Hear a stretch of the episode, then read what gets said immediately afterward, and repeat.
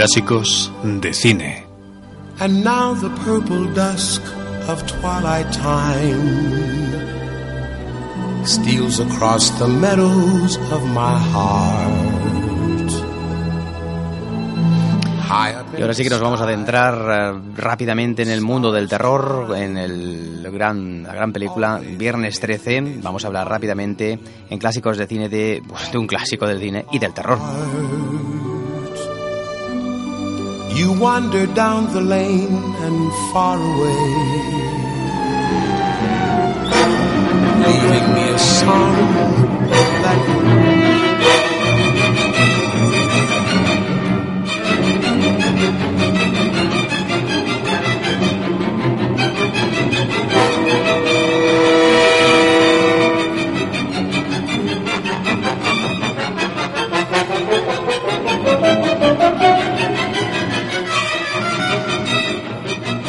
Viernes 13 es el mayor serial killer de la historia del cine del terror. Sus más de 140 víctimas en las diferentes apariciones.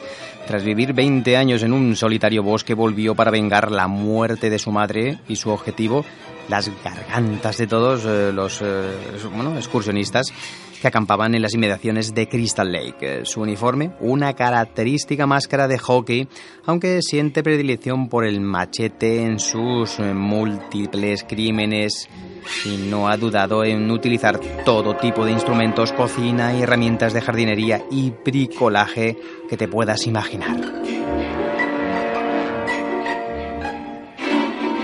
En 1980 las películas protagonizadas por Psycho Killers estaban de moda y el éxito obtenido por La Noche de Halloween del 78 de John Carpenter había desencadenado toda una ola de títulos en los que un grupo de jóvenes inevitablemente asociados al alcohol, las drogas y al sexo eran masacrados por una amplia galería de psicópatas asesinos.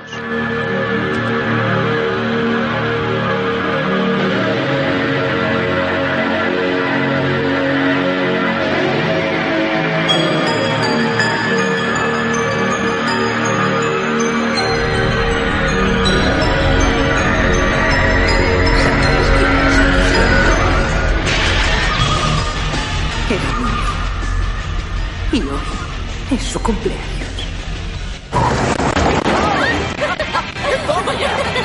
Mis padres tienen una cabaña. ¿Qué tal? No está mal, ¿eh? ¿Estás lista?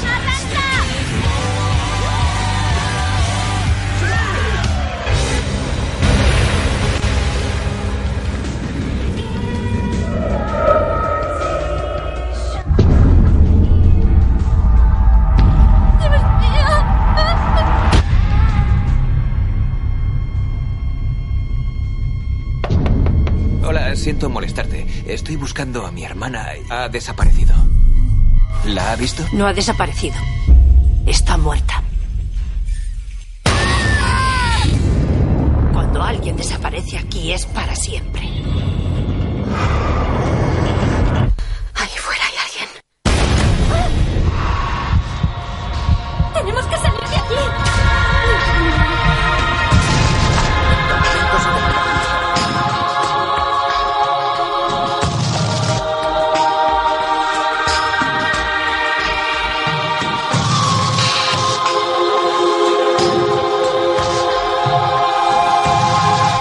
Esto que habéis escuchado es un fragmento de una copia reciente que se realizó en 2009 recuperando el clásico de Viernes 13. Pero bueno, casi ninguno de estas películas consiguió pasar de la mediocridad absoluta. Por ejemplo, estamos hablando de aquel momento antes de llegar Viernes 13, con la noche de Halloween y otras películas no acababan de despegar en el- lo que era la taquilla. Eh, por ejemplo, el tren del terror del 79, sabe que está sola, fin de año maldito. Sin embargo, uno de esos logros, eh, una de ellas, convirtió, consiguió convertirse en la segunda cinta más taquillera de ese verano, solo superada por El Imperio Contraataca, precisamente George Lucas, de 1980, y estamos hablando de Viernes 13, que ese mismo año pues estuvo detrás de esta gran superproducción. Por lo tanto, ahí ya dijeron, ojo, aquí hay una película ya realmente que llama la atención. El responsable de esta película fue Shane Cunningham, productor y director independiente que buscaba afanosamente un éxito comercial. Y aunque hasta entonces había dirigido dos películas, solo había destacado por colaborar con Wes Craven en La última casa mm, a la izquierda del 72. El mismo Cunningham reconoció que su ambición al realizar Viernes 13 fue entretener y no realizar una obra de arte. Uno de esos mayores aciertos de la película fue su título, que al igual que hiciera Carpenter con Halloween, tomó una fecha carácter bastante maléfico ¿no? y bastante marcado, el 13 y el martes, eh, anglosajón en este caso. Y en Gran Bretaña el estreno se realizó incluso el viernes 13 de junio del 80, en los Estados Unidos fue un mes antes. Y el argumento arranca en el 57 cuando el pequeño, pequeño Jason Bowders pues moría aguado en un campamento de verano mientras sus cuidadores hacían el amor. Un año más tarde, dos monitores eran asesinados mientras se encontraban forma poco decorosa. Incendios, agua envenenada y otras catástrofes rodeaban el campamento de Christian Lake, que estuvo clausurado hasta el 13 de junio del 80, y Steve Christie decidió reabrirlo para lo que reunió a un grupo, en este caso de educadores, uno a uno los monitores fueron asesinados hasta que Alice eh, la única superviviente, descubre que la autora de estos crímenes es la madre del pequeño Jason que intenta mantener el campamento cerrado y buscar venganza en, a todos los que se acercan a él.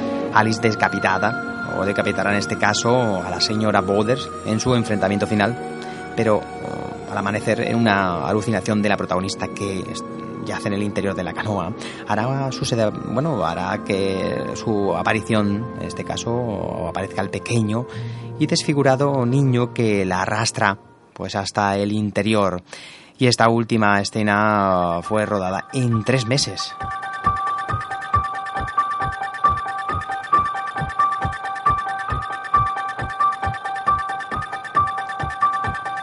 La dificultad de ese rodaje fue que, tuvieron que repetirse las escenas. Eh, eh, y bueno, se suponía que la acción transcurría en primavera y la temperatura ambiente era de 28 grados. Sin embargo, las condiciones reales eran mucho más duras, lo que motivó que después del rodaje la protagonista estuviera dos semanas de baja.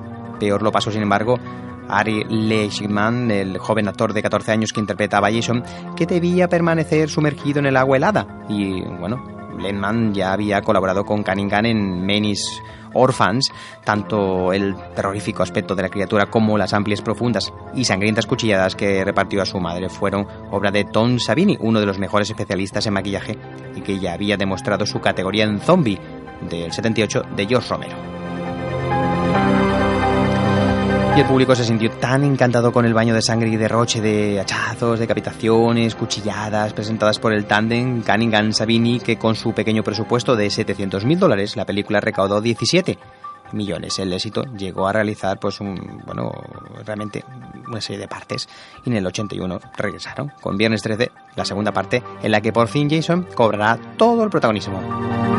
Y tras el asesinato de Alice en su apartamento, la acción comienza cinco años después de la masacre y un grupo de ingenuos excursionistas vuelven a las cercanías del lago con la esperanza de que con la muerte de Mr. Bowles el terror hubiera terminado. Pero sin embargo Jason no murió ahogado, sino que sobrevivió y ahora vive en una, una mísera cabaña en el bosque con la cabeza de su madre en un altar, buscando venganza sobre todo aquel que vague en su, en su lugar, en su territorio tras cometer los asesinatos de turno, final abierto, no mostrará su destino, pero sí un rostro desfigurado, obra de Carl Fullerton, que hizo ese, esa careta. El pesado maquillaje que coloca sobre el rostro mm, del actor con trozos de goma pegados sobre la, sobre la cara obligaba al actor a cerrar un ojo, lo que le impedía percibir la profundidad y le provocaba problemas para comer y beber. La supervivencia en esta ocasión, la superviviente en esta ocasión de la película, la segunda parte fue Amy Steele, que también tuvo que sufrir lo suyo, sobre todo en la última escena en la que Jason atravesaba una ventana y se avanzaba sobre ella, y la escena de máxima tensión tuvo que ser repetida en tres veces. Los responsables parecían haber descubierto un filón y el año siguiente llegó Viernes 13, tercera parte, esta vez con el reclamo de las tres dimensiones. Ojo, las tres dimensiones. El mayor acierto de esta secuela fue la incorporación de la hoy mundialmente famosa máscara de hockey sobre el rostro de Jason. En la anterior película se cubría la cabeza con una bolsa que tomó prestada de una de sus víctimas y Richard Broberg eh, consiguió el papel del terrible asesino al contestar a un anuncio que buscaba a un gran hombre para protagonizar una película de terror y las técnicas especiales que requería el rodaje en 3D obligó al equipo de la película a rodar algunas tomas hasta 15 veces distintas. Y en el 84 se intentó poner fin a la serie con Viernes 13, último capítulo. Eh, Joseph Cito fue el encargado de dirigir la película y Tom Savini volvía a responsabilizarse de los efectos especiales.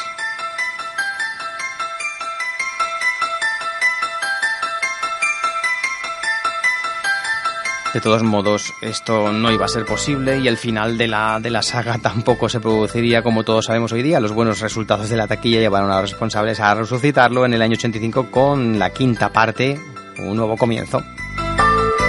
Y por supuesto en el año 88, eh, aquí esperaron tres años para volver con la séptima entrega, es decir, aquí no paraban. Incluso con una octava, eh, posteriormente también, Viernes 13, parte 8, bueno, esto ya fue una continuación. Mm, mataban a Jason, pero aquí Jason no moría. ¿eh? Siempre buscaban algún motivo para resucitarlo. De hecho, no hace demasiado tiempo se hizo Freddy contra Jason, no recuerdo de qué año exactamente, que fue, pues, bueno, también una, una curiosidad de ver a dos personajes como Jason y Freddy Krueger frente, mano a mano.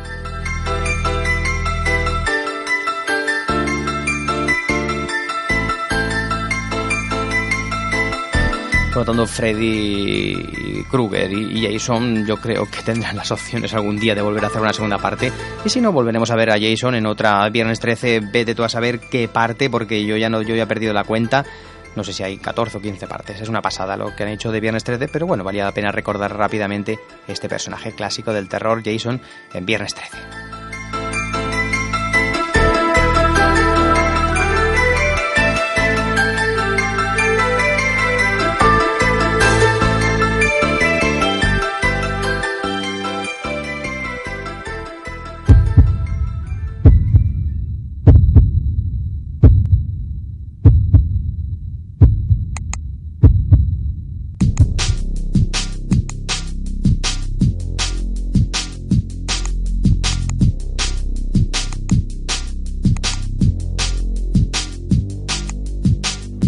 Entra en la página más que cine 2.wordpress.com. En ella podrás encontrar toda la información sobre el mundo del cine, los estrenos, la actualidad.